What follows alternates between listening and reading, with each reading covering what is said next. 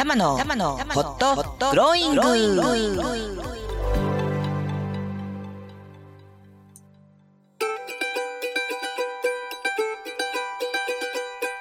皆様今日も明るく楽しく元気よくこの時間をお迎えでいらっしゃいますか？今週もホットグローイングの時間がやってまいりました。パーソナリティの橋本玉木玉ちゃんです。さあ今週も元気にスタートしてまいりましょうこの番組ホットグローイングは人生を思うがまんまに生きていくための転ばぬ先の杖として心が元気になったり意欲が湧いてきたり時に心が熱くホットに時に心がホッとするようなそんなちょっとしたヒントや情報トークを提供する番組です。今日はフレフレサラリーマンコーナーをメインにしつつ後半短い時間になってしまうかもしれませんけれども、えー、つれづれなるままの独り言としてですね、えー、ちょびちょびとつぶやこうと考えております。えー、なんといっても3月今日は5日えそして2日後には緊急事態宣言ね1都3県も解除かと思っていた矢先2週間の延長という指針が出てまいりましたそんな中でですねえ我々は何をどう思いえそして何を保てばいいのかなんていうことを、まあ、あくまで玉のあの独り言としてですねえつぶやければなと考えております。えー、最近ではね、なんつうんだっけあれ、クラブハウス？このラジオにも近い生放送ラジオみたいな感じでしょうかね。ライブでね、えー、それもなんだか日本の中では一部大流行りしてて、えー、一部の人たちは全く知らないみたいなね。でもまあそういうこともねこの時代だからこそ起きてる気がするんですよね。うん、なんてことも含めて、まあ、どれだけ語れるかは分かりませんけれどもつぶやこうと考えております。えー、そして三寒四温暖かくなったり寒くなったりする中で、えー、皆さんの今日があの健やかであることを願いつつですね今日も多摩スタジオからの録音となっておりますので、えー、若干何か分かんないけど我が家のにゃんこたちがあの興奮気味にちょろちょろしているのでバタバタ音がするかもしれません、えー、そこのところはぜひぜひご容赦いただければと思います。はい。では30分間最後までお付き合いください。この番組は人生思うがまんまに生きるをテーマに人生の応援番組をお届けするいつきコンサルタントたまラジオ新宿スタジオからお送りしています。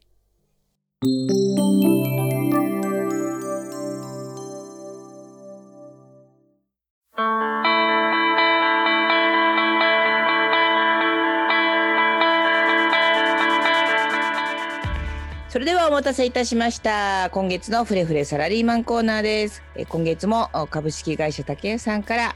ゲストにお越しいただいております。よろしくお願いいたします。お願いします。はい。えっ、ー、と関根ゆりさんですね。はい、そうです。はい。えっ、ー、と今ご担当されているのはどちらをどんなお仕事をご担当されていますか？はい。えっ、ー、と食品売り場で。はい。えっ、と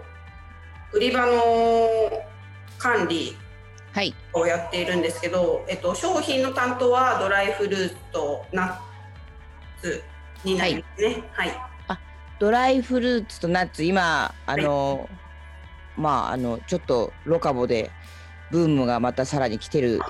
状況じゃないですかね。そうですね。まああのー当店はすごいドライフルーツとナッツの種類が多いのでもともとね。そうですね、うん、あのー、毎日たくさんのお客様が買いに来てくださってます。うん。あの今はねあの各種メーカーさんがあの小さな小袋に入れたドライフルーツをね、えー、低カロリーあ低カロリーじゃないえっ、ー、となんだ、えー、グレインフリーとかそこら辺のことを一生懸命歌いつつあ小腹空いた時のね栄養補給にもなると言って結構力入れてね宣伝してますよね今ね。そうですね、あのー、うちにも小袋の商品がやっぱりあって、えええっと、それはドライフルーツとナッツがこうミックスされてるやつですかね、うん、やっぱり、えーと、と OL さんとかがよく買っているのを目にします。そうだよね。私もあの家には必ず常備されている状態なんですけれども小腹空いた時にちょっと食べると満腹変えられるんでね、はい、あのあれなんですずっとそこにいたわけではなくていろいろなご経験をされながら、はい、あ今のところにいらっしゃるってことですよね。そうですね。あのーうん、まあ今そのドライフルーツとナッツの担当になったのが本当えー、実は3月からなんですけれども、えー、今月？そうです。あら。はい。若者マークだ、そうなんです。あのなるほど。これから勉強しますっていうところなんですけど、うん、まああのえっ、ー、と入社した時が、えーと、食品売り場で、うん、でそこからえっ、ー、と5年ぐらい食品売り場を経験した後に、ええ。えー、企画部に移動しまして、うん、あ内勤になった。そうですね、うん、はい。でそこではまあ全社的な 反則品の作成であったりあとはえーと、と動画とか SNS の作成だったりあとホームページの作成だったり。なるほど。ことを、はい、やっておりまして、うん、でまたそこで5年間ですねお仕事をした後に去年の、うん、えー、8月にですねまた食品売り場に移動で戻ってまいりましてほうほう。はい。でその時は、えー、調理品の担当をしていたんですけれども、うんうん、そこからまた、えー、今年の3月ですね本当今月からえー、お菓子売り場とか、えー、コーヒーとか、まあ、嗜好品の、えー、グループチームに移動になったところです。なるほどなるほどなるほど。じゃあ結構短いタームまあ5年の企画の後短いタームで同じ、まあ、食品という大きなカテゴリーの中で、えー、なんていうのチャンネルが変わってる感じなんですね。そうですね。はい。うん、なるほど。まあでも食品売り場っていうといつもお客様がにぎわっていて、うん、結構あのバタバタとこういつもお忙しくされている現場だからなかなか、えー、ハードな現場じゃないですか？そうですね。あのやっぱり販売数が多いので、うん、商品の補給とかの量もですねすごく多くて、ね。はい、入れても入れてもなくなってっちゃうものもあるしね。ねはい。であとまあお客様も多いのでレジもやっぱり混み合ってしまったりですね、うん、この辺の対応もしたりで、なかなか売り場をいつも駆け回ってるような状態です。そうだよね。はい。うん。えっと、確かあれでしたよね。えっと、産休も取られて戻ってこられたんでしたよね。はい、何月から復帰したんだったっけ、はい、えっと、去年の7月に、うん、うん、えー、復帰しました。なるほど、はい、復帰して落ち着いたらコロナか。えっと、もうね、半年もしない、ちょうど半年ぐらいの時にコロナの状況になってたってことだよね。ね。コロナ真っ最中の時に割と復帰をあそうですか去年だからね。一昨年じゃない。去年だから。コロナ真っ最中の時に復帰したのか。そうですね。なのであのー、やっぱり3月去年の3月4月ぐらいからちょっとコロナがあの日本中でも流行り始めて、うん、あの保育園も4月からあのー通わせる予定だったんですけど、うん、ちょっと通わせることができなくなってしまったので、うん、自分の育休復帰も少し延期をさせていただいて、うん、それで7月の復帰になりました。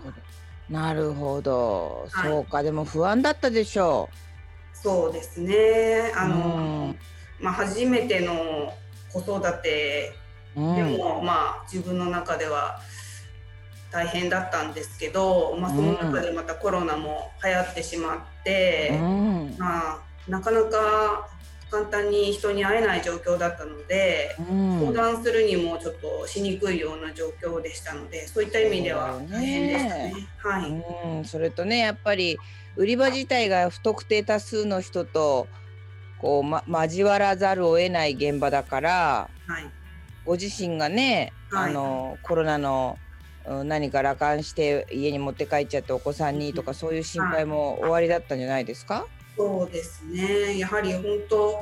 たくさんのお客様がいらっしゃるので、うん、なかなかあのお話しせずに、うん、えー、お仕事をできるわけでもないのでそうだよね。やはりそういったまあ飛沫対策であったりあとは手洗いとかうがいとかはまめにするようには意識していました、うん。はい、そうだよね。まあお子さんだってね完全にあのまあ保育の現場も結構戦々恐々としながら皆さん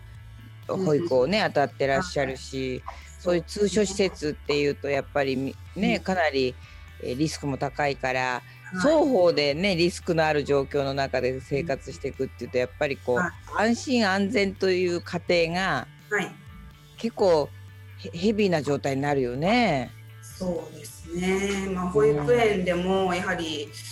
うん、えーと、入る時は検温をして、うん、で教室まであの預けに私も保育園の中入っていたんですけど、えー、それがまあ入り口のところで受け渡しになったりとかあとはねあの消毒液も用意されていたのでしっかり消毒をしてとか、うん、そういったことでやっぱ双方に気をつけていたと思いますね。うん、はい、そうだよね。あの小学校なんかがねみんな教室あの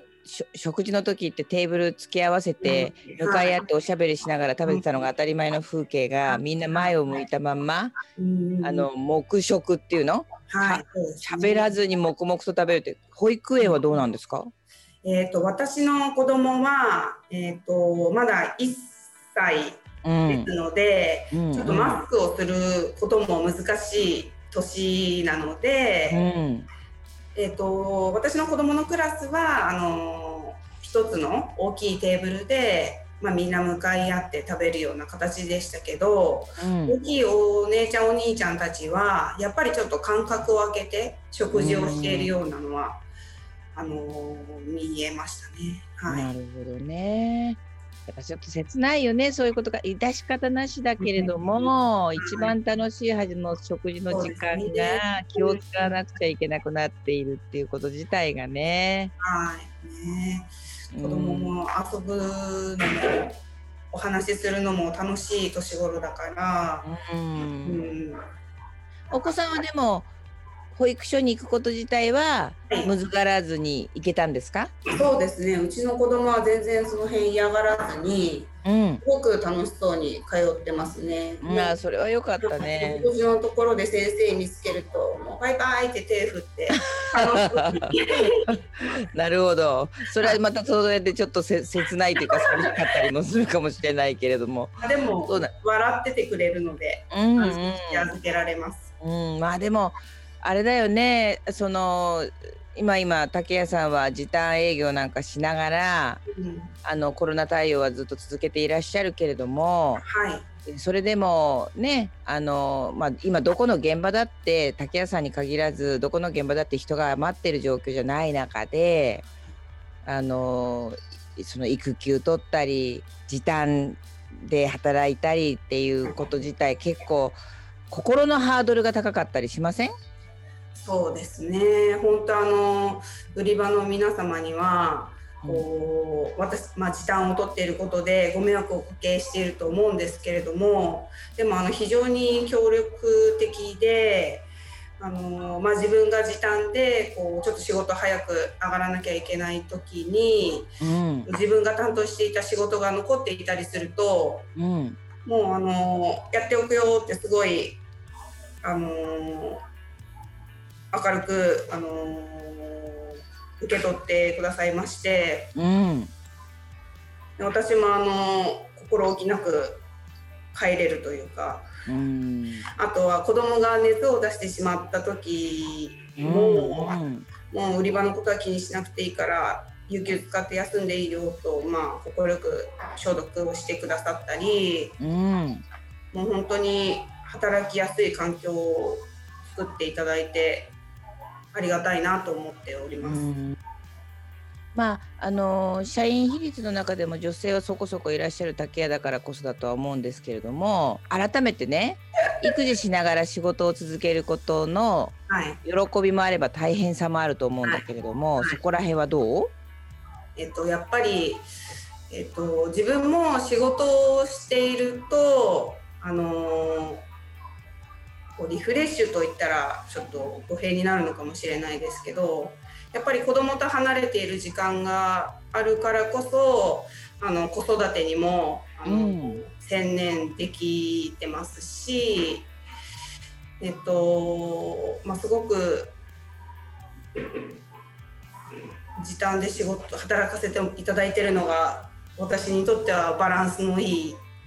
感じにになってますね。なるほどなるほど。そうかそうか。そう。そのと状況の中で社員間同士のストロークというか、はい、やっぱ時短だからこそいる時間が短い中で、はい、えーと、自分のパフォーマンス上げなくちゃいけなかったりとか、はい、そういうこともあると思うんだけれども、はい、なんか心がけてることとかあります？そうですね。まあやっぱり効率的さは重視していますので、うん、あのまあ仕事の上でこうなんでしょうね。時間がかかってしまう部分を見つけたりしたらまあ周りの協力を得たりあとはそうですねまあまあ、やり方を工夫して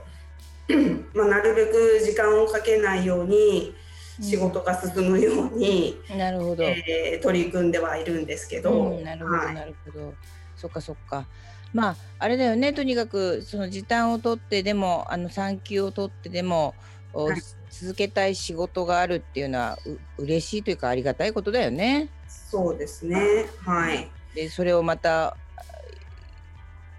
喜んでというか OK 出してくれる組織っていうのもありがたいことだし。はいそうですね、うん。まあ、そんな中でね今、映ったばっかりのお現場ではいらっしゃいますけれども竹谷として、はい、リスナーの皆さんに何かお伝えしたいお得な情報とか、はい、えー、何かありますか、えーと、お得な情報、うん、えっ、ー、と今ですね、えええっ、ー、と本館の映像8階で、はい、訳あり食品大集合っていうのをやっているんですけど、うん、はい。えーと、お菓子とか調味料とかインスタント食品とか、うんうん、あのいろんな食品えドリンクとかお酒もですね、うん、あのお買い得な価格で販売しております。なるほど訳あり、はい、あの恒例の訳あり食品ですね。そうですね、恒例です。うん、はい。いつまでですか？えっ、ー、と3月の14日ですね、日曜日まで。なるほど、ちょうど1週間ぐらいはあるんですね。はい。はい。えっと本館と言いますと一番目立つあの紫のビルですよね。そうですね。はい。まあまさに1階が食品売り場になっている。はい、そうです。ね、御徒町の駅からも一番目立つ、はい、えー、大きな道路を一本渡った目の前にあるビル、はい、それの8階？8階です。8階で14日までこの1週間ね。皆さんぜひですね山手線に限らず、まあ、地下鉄新御徒町も含めてお近くにを通った時にはちょっと足を伸ばしていただいて訳あり食品はね要注意ですよって私はあのバカでかいあの U バッグじゃなかったレジ袋に抱えて帰って山手線で品種を買ったことがあるんですけれどもあの研修で使うお菓子を山ほど買い込んでですね、えー、まあ、それぐらい買いたくなっちゃうぐらいお得なあ訳ありのものが揃ってますのでぜひ足を運んでいただければと思いますが他にありますか？あともう一つは、うん、えーと、3月の10日と11日にお菓子の日をやります。お菓子お菓子の日、はい、お菓子の特売ですね。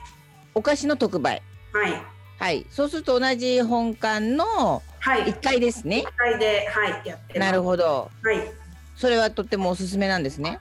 そうですね。あのー、定番で置いてるお菓子と、うん、うん、あとはグリコ祭りって言って、ほうほうグリコのプリッツとかクラフトとかビスとか、どれでも5個で398円ってこうたくさん買うとお得になるイベント。なるほど、はい、なるほど。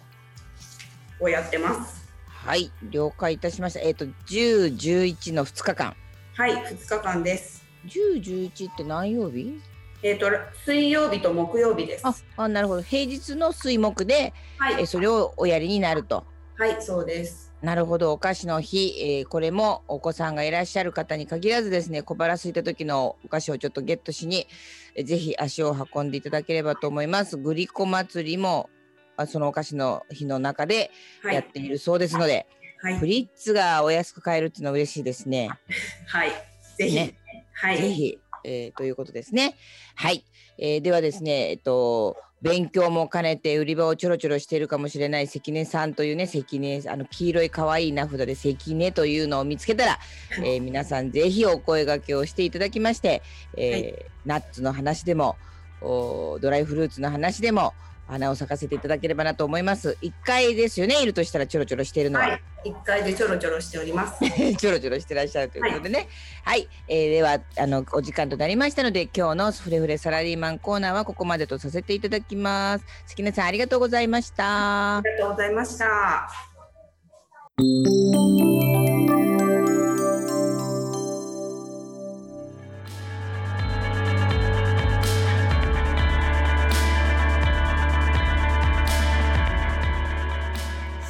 さあ改めまして、えー、短い時間ですがつれづれなるままの独り言で、まあ、この緊急事態宣言さらなる延長というところでね皆さんはどんな印象をお持ちになられたでしょうか。うんいいとか悪いとかじゃなくてね。私はあのいやあのご批判を覚悟でまっとうかなとそう感じております。まあ、もちろんですよ。早くフリーに、えー、してですね自由に。まあ夜遅くとまでは言わないけれども久しぶりにあの人と会食したいとか。ね少し心の自由が欲しいななんていや切に思っておりますがその爆発的な感染というのはようやく下火になったけれどもまあ GoTo なんちゃらの反省も兼ねてねやっぱり自粛ということは頭で分かっていても心があのストレスの発散をしたいという欲求があってそちらの負を解消する方が人間やっぱ強くなってしまうことってあると思うんですよね。うん、そもそもそこが自制できる人は、まあ、外に繰り出すとかえそんなこともないわけででその中で、まあ、感染拡大をさせようなんて思っていなくても再びそれが起きてしまうなんてことは起こりうると思うんです私たちの意識一つで。えかつ変異株？というそのウイルスの進化が我々のその手当に対して先んじてるわけですよね今ね。ワクチンも日本はちょっと遅れている一般人にまで回ってくるのはかなり先えましてやワクチンはあの予防であって、えあくまで治療ではない。となるとですねその今できるベストは何かというと、まあ、私は3月いっぱいでもいいんではないかとぐらい思ってしまうんですけれどもうんとここでぐっとこらえるっていうこと？であのねジャンプする時もぐっと縮んでぴょんと立ち上がるじゃないですか。ね、より高く飛べるわけです。なので、まあ、今は力を蓄えてぴょーんと本当にね飛んで自由に心もなっていければなというふうに思うわけですよ。その間にまた知見も変異株に対しての知見やら、えー、ワクチンの知見やらも溜まってくるでしょうこの日本の中でも。だから、えー、生てはことをし損じるというね、えー、若干もうそのオリンピックに対する希望感がなくなってきている中でですよ。今我々ができることというふうに見るとそこをぐっとこらえることなのではないかなというふうに私は感じておりますが皆さんいかがでしょう。えだからこそこんな時にクラブハウスみたいなものもねもしかしたらあの流行るのかななんて私自身は思ってるんですがもともとラジオそのものまあこれもそうだけれどもあるわけじゃないですか電波放送で。でそれが誰でも簡単に、まあ、このインターネットラジオはその先駆けだと思うんです。えっとスキルさえあるレベルのスキルさえあれば、え、っとどこかに属さなくてもですね、えー、音声発信はできる。でそして今のノートというあのツールもありますけれどもそこでも音声発信できるんですよね定期的に。でスプーンだとかなんかいろいろある。そういうものが。インターネットの中でですね。でそれをそこだけに特化して、えー、かつそのリスクのないなんか参加型のような参加型じゃないような聞きたいとこだけ聞いて勝手に出ていくみたいなうんすごくこう聞く側にリスクがなくでもなんかどっかでリアルにつながっている感？だってそうですよね。喋ってる人たちはその時喋ってるわけで。リアルなわけです。あの放送禁止用語とは言わないけれどもなんかそういうことも飛び出しちゃう可能性もあってそこでしか聞けない。録音もしちゃいけないだとかいろいろルールがあるわけですけれどもまあ私やってないんですね。私アンドロイドユーザーでまあもちろんあのもちろんでもないか。タブレット iPad 持ってるんだけれどもうーんと思っていて手を出していません。あの圧倒的な著名人にとってはすごくいいツールだけど一般人がどこまでいけんのかななんてことも考えたりしちゃってこういうの結構私はあのえっと慎重派なんです。意外と。でまあでもね、まあ、話を元に戻すと今の時代だからこそつながっていたい欲求というか、えー、そんなものが非常に人の深くやっぱアナログ的にねでデジタルなんだけどそこがすごくアナログチックでそんなことが受けてるのかななんて私は考えております。わかんないけど。でそういう工夫っていうか今までなかったことでチャレンジできる今まであったけれどもあえて特化させるなんてことでね我々のその英知を使って創意工夫はできると思うんですよね。だから今は生てはことをしんじるということでぐっともうちょこっとだけ我慢しましょうよ。同時にですねなんだかこのコロナ禍の中でねあの動物を飼う方たちが急増したとも言われていてかつ放り出される動物たちも増えているなんとも言われていますですから生き物を飼うということに関しては手短なところで手を出さないというかちゃんと覚悟を持ってあの迎えていただきたいなというのが私の説の願いでした。なんちゅってたらあっという間に時間が来てしまいました。独り言は今日はここまでとさせていただきます。